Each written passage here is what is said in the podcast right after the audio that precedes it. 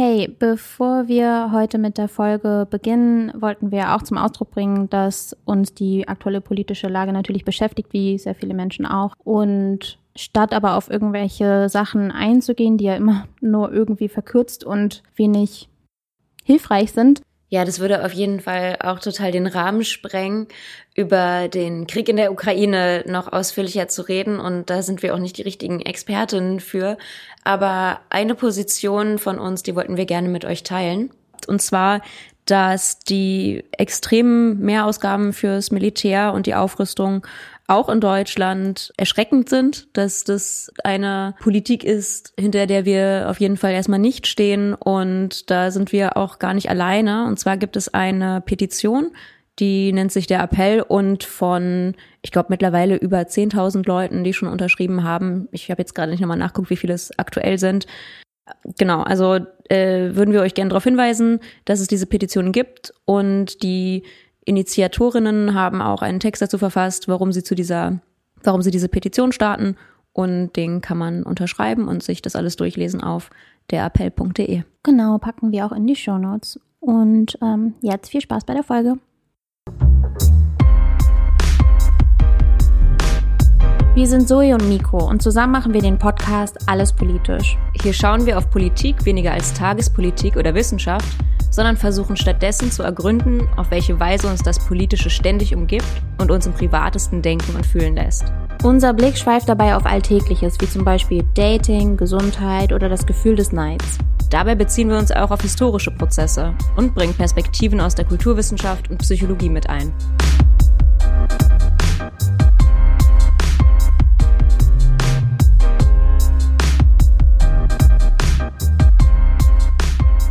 Und heute geht es um die romantisierte Paarbeziehung. Willkommen zu Alles Politisch. Ich bin Miko. Und ich bin Zoe. Die letzte Folge war ja als Einleitungsfolge gedacht, wo wir so allgemein über Beziehungen und auch den Anfang von Beziehungen und Bezogensein des Menschen gesprochen haben. Und in unserer jetzt folgenden Trilogie wollten wir sprechen über die Paarbeziehung, die Familie und Freundinnenschaften. Und wir beginnen mit die Paarbeziehung. Und wer aufgepasst hat, äh, hat bemerkt, dass wir letztes Mal, glaube ich, von romantischer Paarbeziehung gesprochen haben. Und da ist uns, ja, wie mir im Nachhinein aufgefallen ist, irgendwie ein Fehler passiert, weil eigentlich müsste man ja schon sagen, romantisierte Paarbeziehung.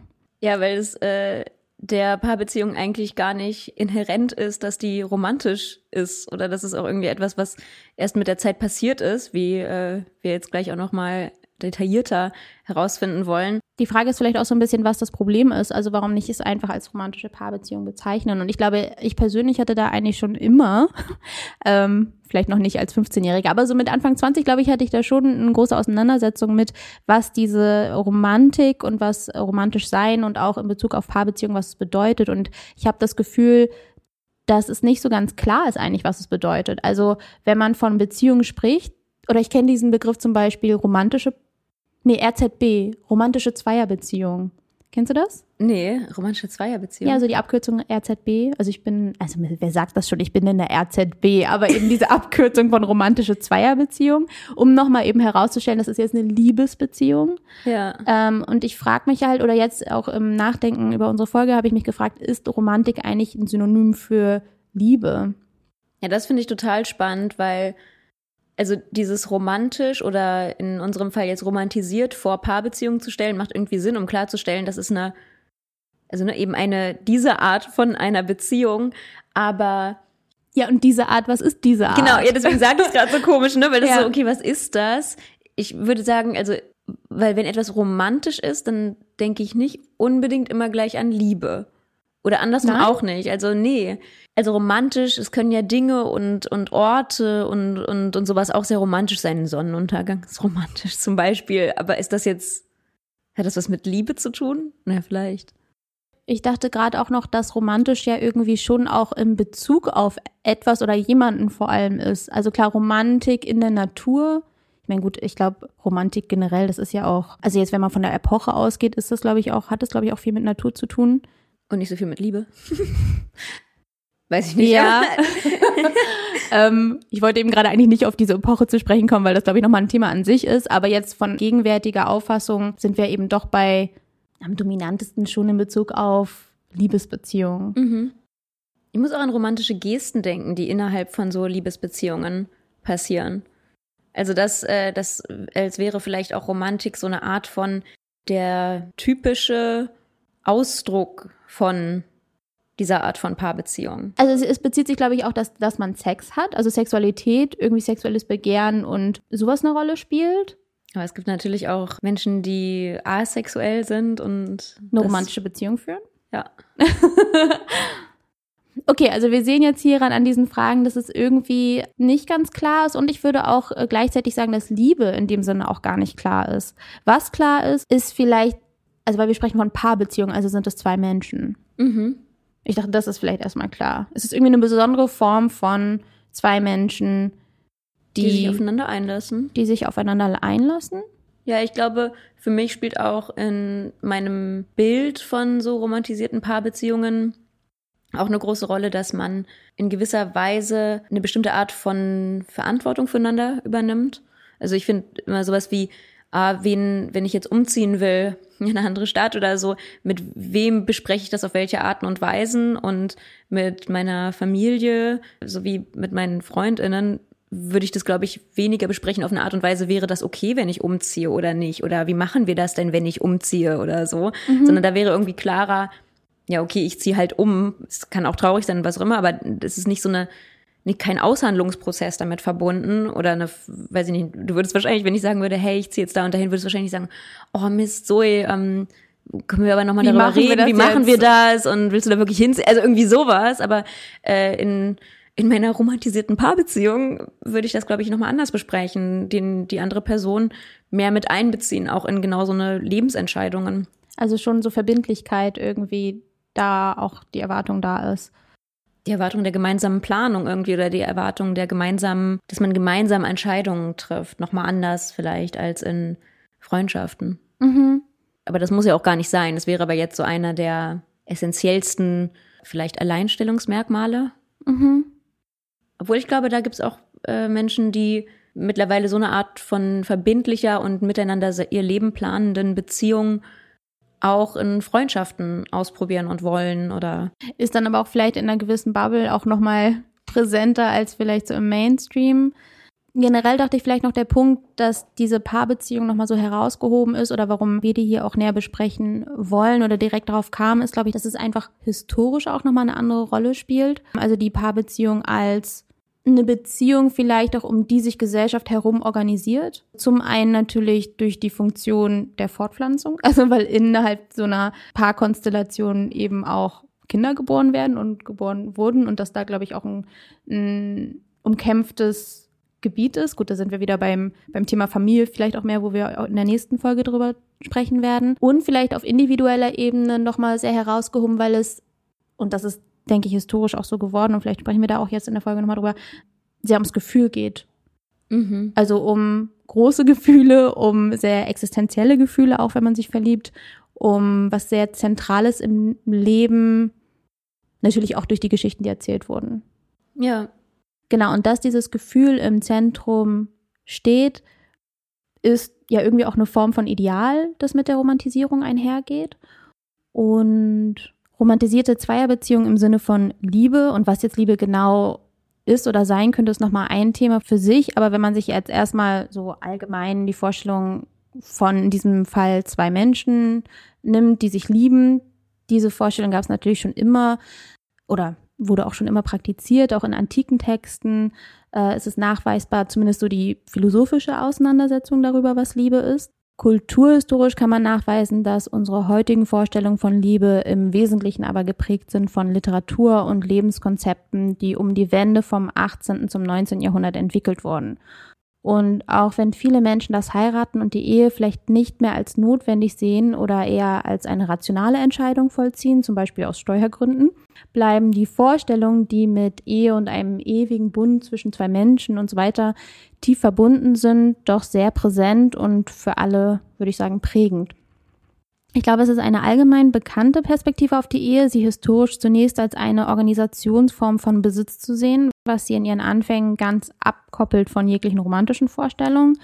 Also abgesehen davon, dass die Frau bzw. das Mädchen von der Obhut des Vaters in die Obhut des Ehemanns übergeben wurde, handelte es sich vor allem um die Möglichkeit, legitime männliche Nachkommen für das Erbe von Besitz herauszustellen. Und dabei geht es natürlich auch um Menschen, die über Besitz überhaupt verfügen. Generell fokussiert sich die Quellenlage soweit ich weiß, vor allem auf den Adel. Ähm, dann gibt es natürlich noch Stadtbürgertum, Landbevölkerung und so weiter. Aber es gab wahrscheinlich so eine Art Richtung, in die sich auch die generelle Bevölkerung orientiert hat. Und wenn ein Mann nichts besaß, dann hatte ein Mann ja vielleicht noch die äh, Kinder, beziehungsweise dann die Tochter, die er verheiratet. Anyways, aber wenn man sich den äh, historischen Werdegang der Ehe als Institution ansieht, dann ist die Organisation von Besitz ein interessanter Aspekt unter vielen, den man sich ansehen kann. Ein weiterer Punkt, den ich ganz spannend finde, ist zum Beispiel der Streit, der sich lange zwischen Kirche und der Obrigkeit, also zu Zeiten, wo es den Nationalstaat noch nicht gab in der Form wie heute, abgespielt hat über die Frage, wer die Macht über die Ehe innehat, also durch wen die Ehe als solche legitimiert werden darf. Hier zeigt sich auch die politische Relevanz und Brisanz, die diese Zweierbeziehung hatte, da es dabei eben vor allem um sich neu bildende Familienkonstellationen äh, drehte und damit auch die Organisation eben, wie gesagt, vom Besitz und Nachkommen. Also es eine existenzielle Bedeutung für alle Beteiligten hatte die Herausbildung der Ehe als Liebesheirat und eben die Frage zur Legitimation und ihre Relevanz in der Gesellschaft und die Bedeutung für Individuum und Kollektiv und so weiter ist extrem komplex, unter anderem, weil sie sich über einen sehr langen Zeitraum erstreckt, in dem enorme gesellschaftliche Veränderungen stattgefunden haben und es ist ja auch so, dass, dass sie also diese Paarbeziehungen sich auch mit diesen Veränderungen verändern und dann aber auch wieder als Ergebnis dieser Veränderungen hervorkommen. Und diese lange Entwicklung zur Herausbildung der Liebesheirat verdichtet sich immer mehr im 18. Jahrhundert. Ständische Herrschaftsstrukturen zerbrechen, damit einhergehen passiert es auch, dass die Leistung der einzelnen Menschen Vorrang gegenüber ihrer Geburtsordnung bekommt. Der Bürger tritt aus den traditionell verankerten Lebensverhältnissen hervor, also überhaupt die Herausbildung der Kategorie Bürger und das Bürgertum. Und es breitet sich auch immer mehr ein diesseitiger Glücksanspruch aus versus eben das Heil, das man dann im Himmelsreich irgendwann sich erhofft hat. Und ganz zentral ist, dass sich in der Folge der Industrialisierung und veränderten Produktionsabläufen und so weiter allgemein die Lebensbereiche der Menschen langsam aufteilt in öffentlich und privat. Und dabei finde ich ganz ähm, so striking, dass das Gefühl in die private Sphäre gelegt wird. Und dieser bipolaren Aufteilung von Lebenswelten kann man dann auf der Grundlage von dem öffentlich-privat-Gegensatz auch noch weitere passende Attribute hinzufügen.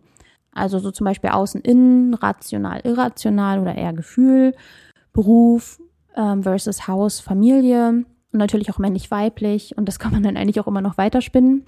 Und ja, da die Verwandtschafts- und Abstammungsgruppe an Bedeutung verloren halt so für die, für die persönlichen Lebenswelten, wurde die Ehe dann auch immer mehr zum Neubeginn einer eigenen kleinen Familienkonstellation. Das sind so einzelne Punkte. Es gibt natürlich noch Millionen andere Sachen, die man sich irgendwie angucken und interpretieren kann. Fakt ist aber, dass die Ehe, auch wenn sie als Institution vielleicht an gesellschaftlicher Relevanz jetzt heute eingebüßt hat, und es gibt ja auch immer mehr Scheidungen und Scheidungen sind akzeptierter und das Ganze, trotzdem bleibt es weiterhin auch so in, in der kollektiven Vorstellung eine überdimensionale Säule von romantisierten Paarbeziehungen. Ich finde es schon interessant, auch so zu gucken, dass der Besitz oder diese Weitergabe und das Erben von Besitz halt nicht mehr so im Vordergrund von unserer gesellschaftlichen Vorstellung steht. Also es hat ja auch was irgendwie mit, ne, also nochmal einer neuen Formen des Kapitalismus natürlich zu tun und äh, dass wir uns gegenseitig vielleicht predigen oder gepredigt bekommen, dass wir in einer Art Meritokratie leben. Und trotzdem hat es natürlich gesellschaftlich noch total die Bewandtnis. Also zum Beispiel was zu erben. Sagst du nochmal, was Meritokratie heißt? Dass man nach seiner Leistung entlohnt wird, sozusagen. Mhm. Genau, und trotzdem spielt natürlich Erben eine riesige Rolle. Also wenn wir uns irgendwie angucken, wie viel Geld vererbt wird in Deutschland, versus wie viel Geld erarbeitet wird und so. Also ne, Vermögen spielt natürlich eine riesige Rolle. Und es ist aber in der gesellschaftlich-kulturellen Vorstellung, glaube ich, eben nicht mehr so damit verhaftet. Also mit der Ehe zum Beispiel oder so. Sozusagen, es spielt auf einer politischen Ebene und auf einer gesellschaftlichen Ebene eigentlich eine große Rolle noch immer, aber es wird nicht so verbunden mit Ehe, mit, es wird nicht an, den groß, an die große Glocke irgendwie gehangen. Und das finde ich ganz interessant, dass sich das von der materialistischen Seite hin so ein bisschen auf die fühlige oder Gefühlsseite. Nee, ich glaube, das ist vielleicht dann eher so dieses Internalisierte bei uns. Also zumindest wenn wir jetzt in unseren Kreisen so gucken, gibt es, glaube ich, wenig Familien, die jetzt den Kindern jetzt verbieten würden, so oder so mit jemandem zusammenzukommen. Das gibt es schon. Aber weißt du, aus den und den Gründen jetzt zu sagen. So, der hat kein Geld mäßig. ist jetzt so die Frage. Mir ist das halt so super fremd. Aber ich glaube, das geht, das gibt es, es schon. Gibt, nein, das, ist, das gibt es keine Frage, aber ich überlege gerade in meinem Freundeskreis oder so, ob ich da irgendwie Menschen kenne, wo das wirklich mit den Eltern dann und mit der ganzen Familie, der Sippe in Anführungszeichen, eine, eine Rolle gespielt hat. Aber es passiert automatisch, dass man in seiner mhm. Blase bleibt. Also klar, es spielt natürlich eine Rolle, will ich damit nur sagen. Nur halt, ich frage mich, ob das von außen für uns jetzt nochmal so eine Rolle spielt. Ich habe gerade überlegt, dass ja ganz viele Filme so romantische Komödien oder irgendwie einfach so auch Dramen oder was auch immer. Da geht es ja ganz viel darum, also ich meine, angefangen auch von Romeo und Julia natürlich, aber da geht es ja genau um dieses Liebe überwindet alles. Äh, es gibt irgendwie Familienzwist oder die Familie will, dass äh, das Kind eine bestimmte Person heiratet aus dem gleichen Kulturkreis, aus der gleichen Klasse, was auch immer, aber die verlieben sich dann hinweg über irgendwelche eigentlichen Grenzen oder so. Also warum ich das sage, ist, dass ich denke, dass es das schon noch gibt, aber dass eigentlich unser gesellschaftliches, kulturelles Narrativ gerade ist, dass es das nicht geben sollte, sondern dass es natürlich klar ist, dass wir lieben sollen, wen wir lieben und dass das irgendwie das höchste Gut ist, eine, ja, etwas sich mit jemandem aufzubauen, in einer romantisierten Paarbeziehung mit jemandem zu sein, den man liebt und nicht aufgrund von irgendwelchen, sag jetzt mal, äußerlichen Merkmalen, materialistischen Merkmalen oder so. Naja, tatsächlich ist es so, also wenn wir uns, ich dachte, da kommen wir dann auch noch drauf, aber so dieses von gängigen Narrativen über die romantisierte Paarbeziehung sprechen, dann ist das, was du eben erwähnt hattest, jetzt ähm, Paradebeispiel Romeo und Julia, ist das auch so eine Art Baustein von Liebesgeschichten, dieses Hindernis, das äußerliche Hindernis, also sei es jetzt dann die Familie oder eben Geld, Class, dieses Ganze. Oder was gibt's denn noch für Hindernisse? Überlege ich gerade. Naja, Sexualität, also sexuelle Identität. Also, ne, ah, ja, genau, dass die klar. Eltern nicht ja. wollen, dass man irgendwie in einer Homo-Beziehung ist. So. Genau, also gewisse Wertekonstellationen, Religion könnte ja auch Religion. sowas, also das sind ja diese äußerlichen Hindernisse und das macht es ja aber umso romantischer, oder? Also das ist ja auch so ein Romantisierungsfaktor, dass die Liebe dann eben doch das überwindet.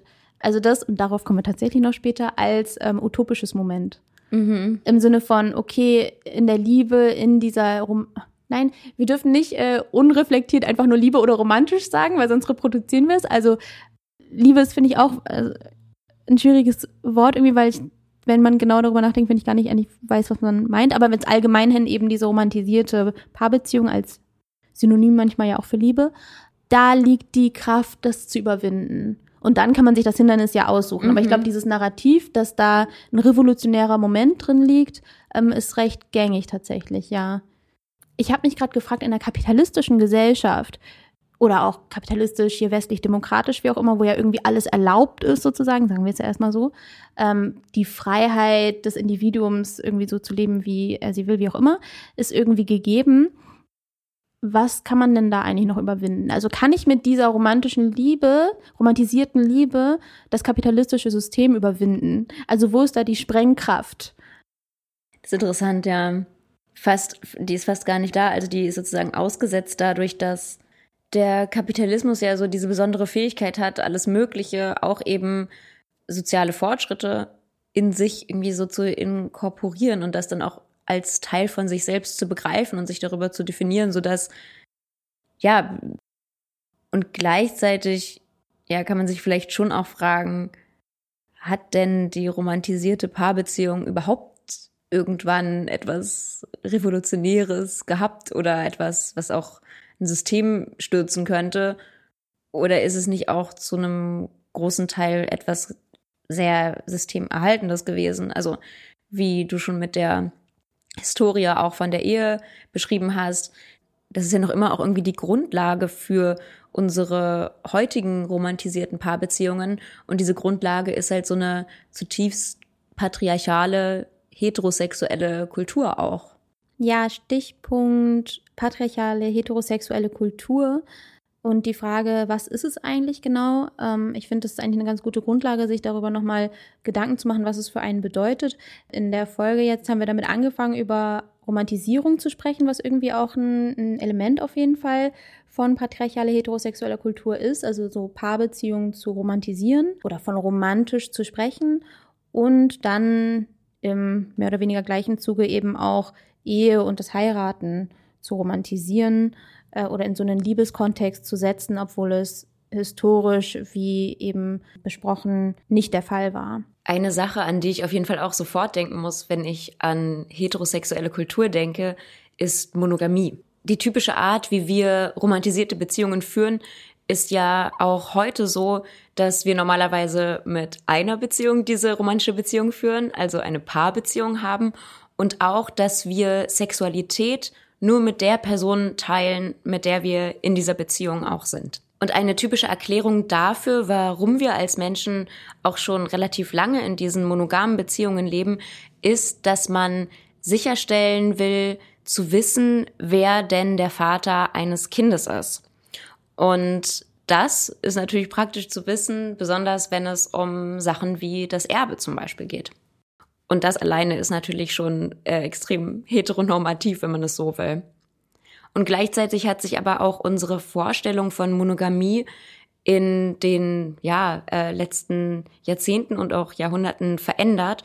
Und zwar meinen wir heute normalerweise, wenn wir monogam sagen, ist eine monogame Beziehung oder wir leben monogam, dann meint man damit, dass man zu einem Zeitpunkt nur einen Partner oder eine Partnerin hat, mit der man auch seine Sexualität teilt.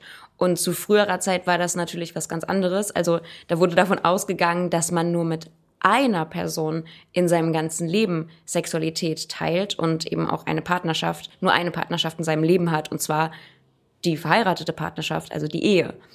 Es gab auch noch eine andere Veränderung von unserem Verständnis von Monogamie.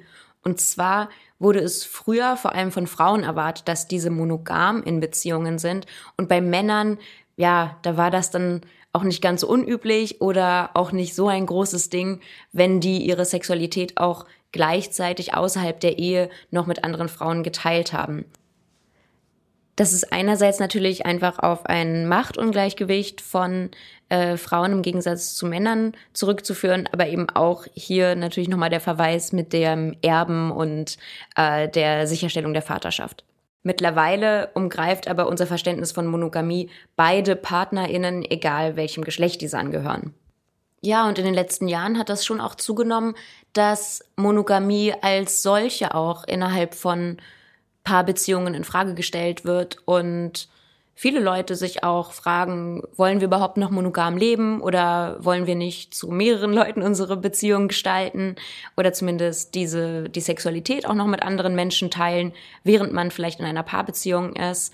Also da verändert sich schon ganz schön viel oder hat sich auch schon ganz schön viel verändert. Aber ich denke eben auch, dass die Monogamie auf jeden Fall prinzipiell auf ein sehr patriarchales, sehr heterosexuelles Verständnis von Beziehungen aufbaut. Ja, und in, also für mich in Verbindung mit Monogamie, da muss ich auch denken, was ja auch einer patriarchal heterosexuellen Kultur entspringt, so dieses Besitzdenken. Also nur diese eine Person und, na gut, obwohl den Mann kann man nicht besitzen sozusagen. Also jetzt, wenn man es von es historisch sieht, aber trotzdem irgendwie historisch so dieses Besitzdenken. Die Frau wird dann jetzt von dem Mann ja besessen irgendwie oder sie gehört dann jetzt dem Mann. Vorher gehörte sie irgendwie dem Vater oder unterlag seiner Obhut. Und ja, also für mich wäre Besitzdenken noch auch so eine ähm, so ein elementarer Bestandteil von patriarchal heterosexueller Kultur. Ansonsten vielleicht auch, was ich vorhin noch kurz erwähnt hatte, diese bipolare Einteilung von Lebenswelten. Ich weiß gar nicht, ob es so einleuchtet, aber ich würde da schon irgendwie sagen, dass es mit zu dieser doch auch patriarchal heterosexuellen Kultur gehört, eben die Gefühlswelt in Privaten irgendwie zu verorten.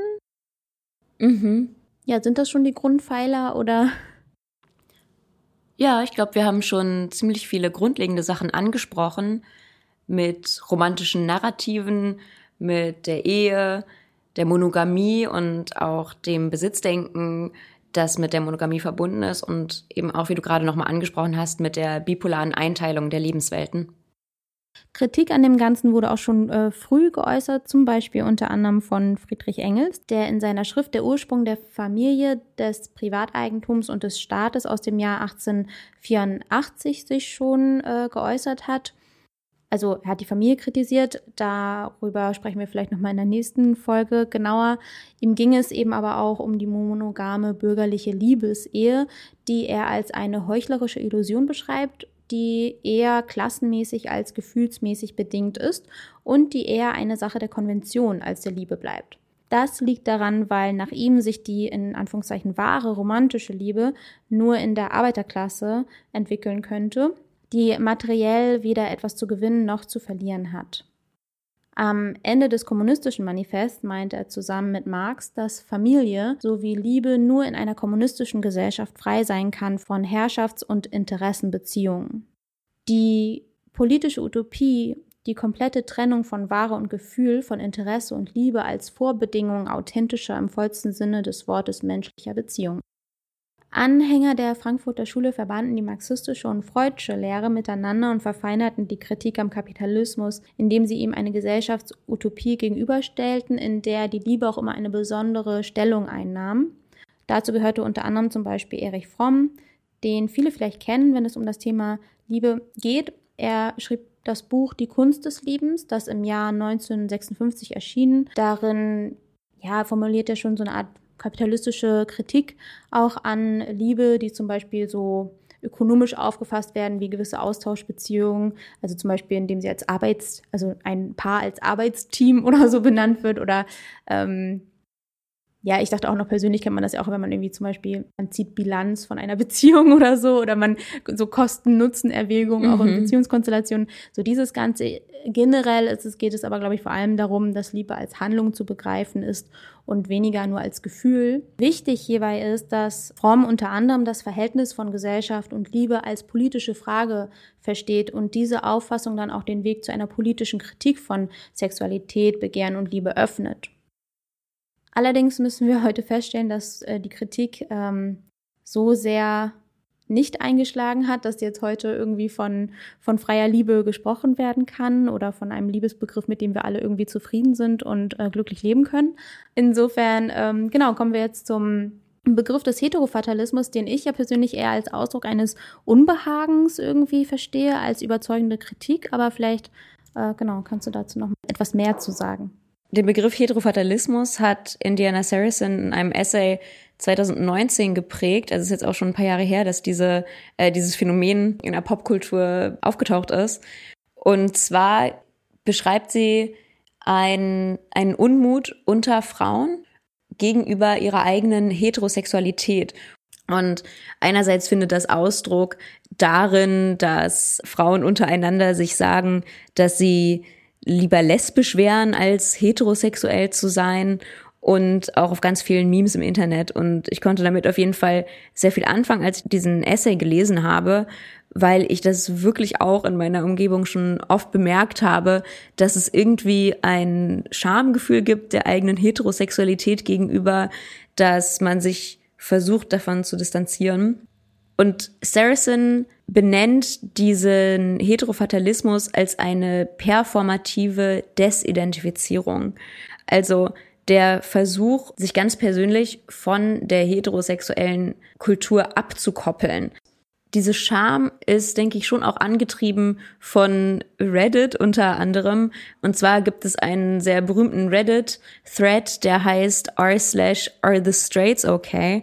Und das ist ein Thread, wo vor allem die queere Community sich über extrem stereotype heterosexuelle Sachen lustig macht, über die Memes von Heteros lustig macht. Da werden auf jeden Fall auch einige Absurditäten aufgezeigt und ja, ich denke, es ist äh, einen Besuch wert. Also irgendwie scheint es auf jeden Fall ähm, seinen Weg in den Mainstream gefunden zu haben, dass Heterosexualität irgendwie auch was ganz Peinliches hat. Und gleichzeitig beschränkt sich die heterofatalistische Sicht auf Heterosexualität natürlich nicht nur auf so oberflächliche Sachen, sondern es geht auch schon um ernstere Themen. Also, dass da ein Unmut unter Frauen herrscht gegenüber den auch jetzt noch oftmals patriarchalen Strukturen von heterosexuellen Beziehungen. Das ist natürlich ja irgendwie verständlich und gleichzeitig ist natürlich schon die Frage, ist denn wirklich die Heterosexualität an sich das Problem hier? Interessanterweise geht es in dem Text von Saracen gar nicht um Liebe und auch überhaupt nicht um Sexualität, was ja eigentlich zwei grundlegende Bestandteile von der Situation sind, aber die werden irgendwie einfach mhm. auf, ausgeklammert. Und ja, was, was sagt uns der Heterofatalismus? Ähm, ja, es ist ganz lustig, weil mir der Begriff jetzt nicht so bekannt war wie dir. Und ähm, in, ja, in, dem, in der Auseinandersetzung jetzt damit oder auch in unserem Vorgespräch hatten wir auch so ein bisschen so die Frage, ja, was ist denn eigentlich das Problem? Also wie du auch gerade schon gesagt hast, ist Heterosexualität jetzt das Problem? Oder wie wir, was ja auch Teil des Gesprächs schon vorher war, ist diese äh, patriarchale heterosexuelle Kultur irgendwie das Problem? Oder ja, was wir damit so ein bisschen versucht haben zu skizzieren, was denn das Problem sein könnte. Und genauso dieses Problem auch bei so einer hetero, heteropessimistischen Einstellung, weil in dem Text von Saracen ist es ja so, dass sie selber den Heteropessimismus kritisiert, ne? Mhm. So habe ich es verstanden. Und ähm, diese Einstellung von wegen, ja, man ist irgendwie heterosexuell, man kann ja irgendwie nichts dafür. Ähm, also wir hatten ja in unserem Vorgespräch irgendwie auch so diese Frage, ist nicht eher das Problem so, wenn ich mich in so einer Situation befinde, in einer Beziehung, wo ich so denke, was mache ich hier eigentlich oder so? Oder meinetwegen auch, sie nennt ja auch dieses Beispiel von Männern, die sich immer über ihre Frauen beschwert haben. Also sozusagen auf der äh, Mannseite immer so dieses so, oh, meine Frau nervt, so was soll das alles? Und auf der Frau-Seite meinetwegen so diese, ach, ich wäre jetzt lieber lesbisch.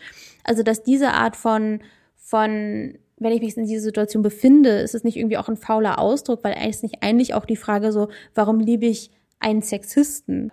Also es sind ja sozusagen mehrere Schritte auf einen, glaube ich. Also weil einerseits Heterofatalismus irgendwie so zum Ausdruck bringt, eine heterosexuelle Beziehung müsste so sein. Und es gibt irgendwie keine andere Möglichkeit. Ne? Das, was du meintest mit, wenn ich doch in so einer Beziehung bin, die irgendwie so, ne, äh, hey, was mache ich hier eigentlich? Oder ist irgendwie Kacke oder so.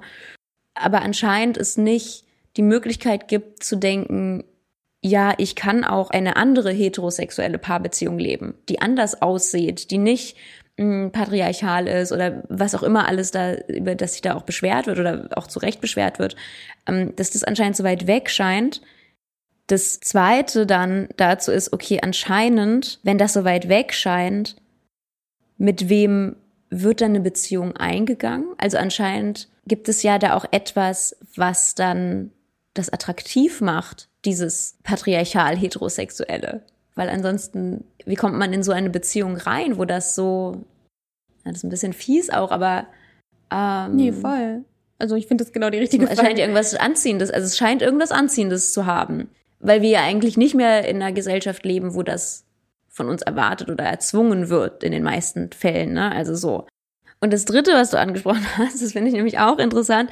Also das ist nämlich dieses, vor dem Heterofatalismus, wie wir ihn jetzt gerade besprechen, auch schon ganz lange eben dieses, äh, meine Frau nervt voll oder was auch immer Diskurs von Männern gibt. Und der ist vielleicht, weiß ich nicht, ob der wirklich kleiner geworden ist oder nicht, aber der ist auf jeden Fall um ein ganzes Stück extremer geworden. Und zwar könnte man sagen, dass die Incel Kultur oder Inselgruppierungen und so eigentlich eine stringente Fortsetzung sind, aber jetzt eben mittlerweile in eine vollkommen misogyne, naja, das war es auch schon vor, egal, aber also mhm. mein Punkt ist sozusagen, dass es sozusagen nicht eine direkte Gegenüberstellung ist oder so, sondern halt auf der Männerseite gibt es halt die Incels. Ah, genau. Ich glaube, das war einfach der Punkt, dass die ähm, ethischen und auch generellen Belange von jetzt Frauen nochmal ganz anderen Ursprungs sind, auch als die Männer, die machen. Also man kann es sozusagen nicht gleichsetzen oder so.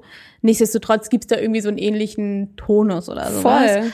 Genau, und ja, zu dem Punkt mit dem, man könnte ja auch die Beziehung anders leben oder so. Ich glaube, das war auch, fand ich auch einen äh, guten Punkt in dem Essay, so dieses, ja, äh, was heißt denn das so, äh, ah ja, mir ist es jetzt irgendwie peinlich, straight zu sein und das ist ja irgendwie auch blöd und so weiter, versus Verantwortung dafür zu übernehmen, in was für einer Beziehung ich mich befinde oder auch mich mit meinen Wünschen in der Richtung nochmal anders auseinanderzusetzen. Ich weiß nicht, was das heißt für jeden Einzelnen, jede Einzelne, aber das wäre zumindest nochmal, finde ich, eine souveränere oder auch anstrebenswerte irgendwie Art, in eine Beziehung zu gehen oder auch mir selbst gegenüber nochmal gerecht zu werden, in dem, was will ich, statt irgendwie in diesem, ja, man zuckt so die Schultern irgendwie. Und wie mhm. gesagt, bei Frauen ist es vielleicht auch nochmal ein anderes äh, Leid jetzt als bei Männern. Ja, ich glaube, also die Frage ist einerseits vielleicht, was genau ist denn das Problem an heterosexuellen Beziehungen? Und im Heterofatalismus wird ja schon ganz klar verortetes Problem ist eigentlich bei den Männern. Und einerseits ja, natürlich im Sinne von einer patriarchalen Struktur, dann ist natürlich gesellschaftlich gesehen sind Männer problematisch sozusagen auf der Ebene und dass das auch ausstrahlt und dass das auch unsere persönlichen Beziehungen und auch unsere äh, Paarbeziehungen beeinflusst, das ist klar. Aber sozusagen ist es nicht das inhärente Problem ist nicht der Mann oder so. Also ich kann ja auch einen Mann lieben, der nicht patriarchal drauf ist, der überhaupt nicht, also der, der nichts mit dieser patriarchalen, nee, kann ich nicht. Ich kann ja einen, aber ich kann ja einen Mann lieben, der das auch ablehnt. So meine ich das, weißt du? Ja, vielleicht ist das der Punkt ja. von, was mir bei dem Nachdenken so ein bisschen geholfen hat. Das ist irgendwie schon tricky. ähm, aber was mir schon geholfen hat, ist so dieses patriarchale Männlichkeit und patriarchale Weiblichkeit zu identifizieren. Mhm. Genauso wie es mir geholfen hat zu sagen, okay, patriarchale heterosexuelle Kultur. Und was heißt das eigentlich? Aber ich finde auch, dass man da so irgendwie schnell so nicht an Grenzen unbedingt, aber irgendwie ist es schwierig, darüber nachzudenken und ich kann noch gar nicht richtig identifizieren, warum. Ich finde es auch schlimm. So. Was jetzt genau? so über Frauen und Männer zu reden. Also so, das merke ich halt irgendwie, dass es auch was macht. Also dass es was macht, das so weiter zu versuchen zu zementieren. Und ich glaube, das ist eben schon auch ein grundlegender Bestandteil am Heterofatalismus, der auch eben so schwierig ist. Auch wenn ich diese Frau, äh, diese, diese Scherze von Männern über ihre Frauen höre, kommt eben so ein Gefühl auch von, was wollt ihr denn voneinander überhaupt? Also wenn es da gar keine Hoffnung gibt, wenn es gar nichts gibt, was positiv am Gegenüber gesehen werden kann und gleichzeitig auch das Negative nicht klar formuliert wird. Was ist es denn, was mich stört? Was ist es denn, was dieses, die heterosexuellen Beziehungen so schlimm macht, wenn man das nicht richtig formuliert und wie will man auch da rauskommen? Ich glaube, ein Ding, ich glaube, das hatten wir vorher schon in einem anderen Kontext erwähnt, was auch in Bezug jetzt auf Heterofatalismus, was ich auch spannend finde, ist, dass in dieser Diskussion darum irgendwie wenig um das Lieben irgendwie gesprochen wird oder die Liebe oder auch Sexualität. Weil man könnte sich ja auch fragen, ja genau, was wollen wir überhaupt voneinander? Und da es irgendwie seltsam ist, dass gar nicht von der Liebe oder das Lieben irgendwie gesprochen wird. Ja. Nichtsdestotrotz ist es ja eine Art von Problembewusstsein. Ja. Können wir das so festhalten? ich glaube schon. Aber was machen wir jetzt damit? Ne? Also wohin kann das führen oder nicht führen? Und ja, da ist natürlich ein Fatalismus wahrscheinlich nie so richtig ähm, fruchtbar. Ja, er ist insofern, ich meine, gut, er ist jetzt, also für mich war er ja noch ganz neu, du kannst ihn schon länger, aber insofern ist er ja auch nicht fruchtbar, weil ja, wir wissen, dass die Paarbeziehung äh, in Form von romantisierter Erzählung und Traum weiterhin, würde ich sagen, enorm machtvoll bleibt und äh, groß präsent ist in der kollektiven Vorstellung von Liebe und ja, die Soziologin Eva Eilus spricht von der romantischen Liebe als eine der wichtigsten Mythologien unserer Zeit. Und jetzt können wir uns mit ihr fragen, warum ist das so? Und das jetzt vielleicht noch ganz kurz als Inspiration, Idee. Sie sagt einmal, dass die Liebe ein bevorzugter Ort utopischer Erfahrung ist in den kapitalistischen Gesellschaften enthält Liebe eine utopische Dimension, die sich nicht einfach nur auf falsches Bewusstsein, also falsches Bewusstsein hier Bezug auf Marx Engels, oder auf den angeblichen Einfluss der Ideologie auf die menschlichen Sehnsüchte reduzieren lässt. Die Sehnsucht nach einer Utopie, die den, ah ja, sie nennt ihn als äh, den Kern romantischer Liebe und dass der tiefreichende Affinitäten zur Erfahrung des Heiligen aufweist. Also das gibt eben diese These, dass aus den säkulären Gesellschaften diese Erfahrung des Heiligen oder das Heilige nicht verschwunden ist, sondern sich aus der Sphäre der Religion in andere kulturelle Bereiche verlagert hat. Wo das Heilige hingewandert ist, ist die romantisierte Paarbeziehung. Ja, also das ist was so ähm, Sakrales schon irgendwie hat oder so. Das ist ja auch so ein bisschen äh, lustigerweise bei diesem Konflikt zwischen Kirche und Staat, den ich vorher erwähnt habe. Äh, man hat dann auch in Schriften so gefunden, dass das auch so eine Argumentation war, die Ehe dem Staat zu unterstellen, damit es auch sowas Geheiligtes, also der Staat sowas Geheiligtes bekommt wie die Kirche, was dann der Ehe so die Legitimation gibt. Mhm. Also weißt du, so dieses Ganze. Genau, also ähm, die Liebe äh, oder die romantisierte Liebe, die romantisierte Paarbeziehung als eine Art, ja, als ein Bereich, wo man so eine Art heilige Erfahrung machen kann. Und Elus sagt noch, dass die romantische Liebe einige Leitmotive des Kapitalismus zum Ausdruck bringt. Einer wäre eben zum Beispiel, dass die für die bürgerliche Ideologie zentrale Unterscheidung zwischen Interesse und Gefühlen, Selbstsucht und Selbstlosigkeit, die in der Unterscheidung zwischen öffentlichen und privater Sphäre verkörpert ist. Genau, das hatte ich ja vorhin eigentlich im Prinzip auch schon erwähnt. Und in dieser Unterscheidung beharrt eben die romantische Liebe auf dem Vorrang der Gefühle vor sozialen und ökonomischen Interessen also beharrt auf der Zuneigung vor dem Profit. Also ja, weil ich glaube, die Frage ging so ein bisschen darum, warum hat denn eben diese romantische, romantisierte Paarbeziehung so eine Strahlkraft? Also warum ist das so krass? Also wenn wir uns ähm, ja Filmkultur angucken, äh, generell visuelle Kultur, wenn wir uns Popkultur angucken, zum Beispiel Werbung, alles Mögliche, haben eben diese Narrative ja bis heute irgendwie so eine krasse Überlebensdauer. Und das muss ja durch andere gesellschaftliche Faktoren auch mit bedingt sein. Also es äh, besteht ja nicht einfach so, nur weil es an sich irgendwie stark ist oder so, sondern es ähm, fügt sich irgendwie mit diesen anderen Faktoren zusammen. Und, und darauf eine Antwort zu finden, ist gar nicht so einfach. Also ein Grund, warum die romantisierte Paarbeziehung sich noch immer hält und auch weiterhin irgendwie die Norm in unserer Gesellschaft für Beziehungen darstellt, ist bestimmt auch, dass sie bestimmte Privilegien hat. Also, das haben wir jetzt gar nicht so doll darüber geredet, obwohl das natürlich auch ein sehr, sehr politisches Thema ist. Zum Beispiel die Steuererleichterung für verheiratete Paare. Das beschränkt sich natürlich jetzt nicht nur auf heterosexuelle Paare, es bezieht sich auf alle Paare, aber ja, es gibt bestimmt nicht wenige Leute, die auch eine Ehe schließen, eben um diese Vorteile zu haben. Oder zum Beispiel gibt es auch Vorteile, wenn man verheiratet ist und der Partner, die Partnerin keine Staatsbürgerschaft hat. Da hat man dann gesonderte Rechte, ein, ein Visum zu bekommen zum Beispiel. Also das heißt, der Staat entscheidet ja sozusagen, dass diese Art von Beziehung, diese Art von romantisierter Paarbeziehung besonders schützenswert ist. Und zwar ganz unabhängig davon, ob nun aus dieser Beziehung Kinder hervorkommen können oder nicht, sondern einfach nur das als kleine Einheit ist schon mal anscheinend an sich für unseren Staat noch immer schützenswert und besonders zu privilegieren. Vielleicht reden wir darüber ja auch nochmal in der nächsten Folge, wenn wir über Familie reden. Ja, was daran vielleicht eigentlich schräg ist oder was das eigentlich äh, mit dieser Bevorzugung auf sich hat. Ja, ich dachte gerade, was noch lustig ist, dass es hier dann an dem Punkt ja wieder fast wie so, nicht zurückgeht natürlich, aber es daran erinnert, wie Ehe nicht romantisch ist, ne? Also Ehe sehr was sehr Pragmatisches ist, indem man sagt, okay, wir heiraten jetzt, weil es gibt halt vom Staat äh, gewisse Steuerbegünstigungen dadurch. Mhm. Also der Staat bräuchte es ja nicht romantisiert im Prinzip. Das stimmt. Also das, das fand stimmt. ich irgendwie ganz lustig, dass es dahin wieder so ein bisschen, wieso nicht zurückgeht, wie gesagt, aber so darin ja, aber so ein ich dachte, anknüpft. Aber es wäre ja irgendwie, also der Staat kann sich ja, oder der Staat, in dem wir jetzt leben, der muss es ja irgendwie rechtfertigen. Also und braucht es da nicht irgendwas Fühliges, irgendwas Romantisiertes, um zu rechtfertigen, dass man jetzt dass es Vorteile gibt, in einer bestimmten Art von Partnerschaft zu sein? Weißt du, was ich meine? Weil ansonsten, es macht ja wirklich keinen Sinn. Warum soll ich bevorteiligt sein, wenn ich in dieser Art von Paarbeziehung bin?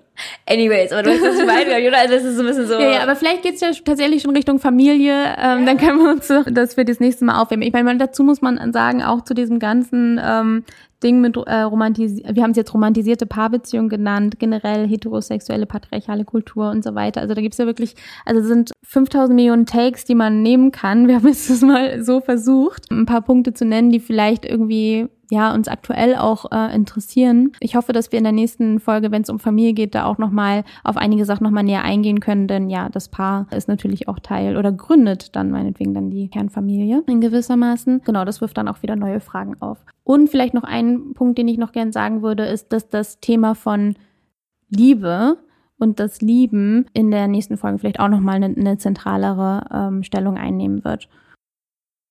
Ja, dann soweit erstmal unsere Zusammenstellung zur romantisierten Paarbeziehung. Äh, ja, ich hoffe, ihr hattet ein bisschen Spaß bei der Folge und habt euch in dem einen oder dem anderen wiedererkennen können, vielleicht auch. In unserer Beziehungstrilogie geht es dann das nächste Mal, wie gesagt, über zur Familie. Und danach wollen wir dann noch zu Freund Innenschaften kommen. Man, jetzt muss ich immer daran denken, dass wir uns gefragt haben, ob wir das jetzt gendern oder nicht. Und seitdem mache ich das tatsächlich. Wirklich? Und vorher habe ich das gar nicht gemacht. Ja. Mach wie du meinst. Jetzt komme jetzt komm ich da nicht, nicht tun, aber ich finde es ganz gut, wenn du es machst und ich es nicht mache. Also, ja, ich finde, so, es ist ja so eine Mischung. Ja, ja. Genau, wo es um Freundinnenschaften gehen wird. Ja, das war es dann erstmal für heute. Bis Mai. Schönen Frühling. Mai. genießt den Frühling, genießt die Sonne, soweit es geht.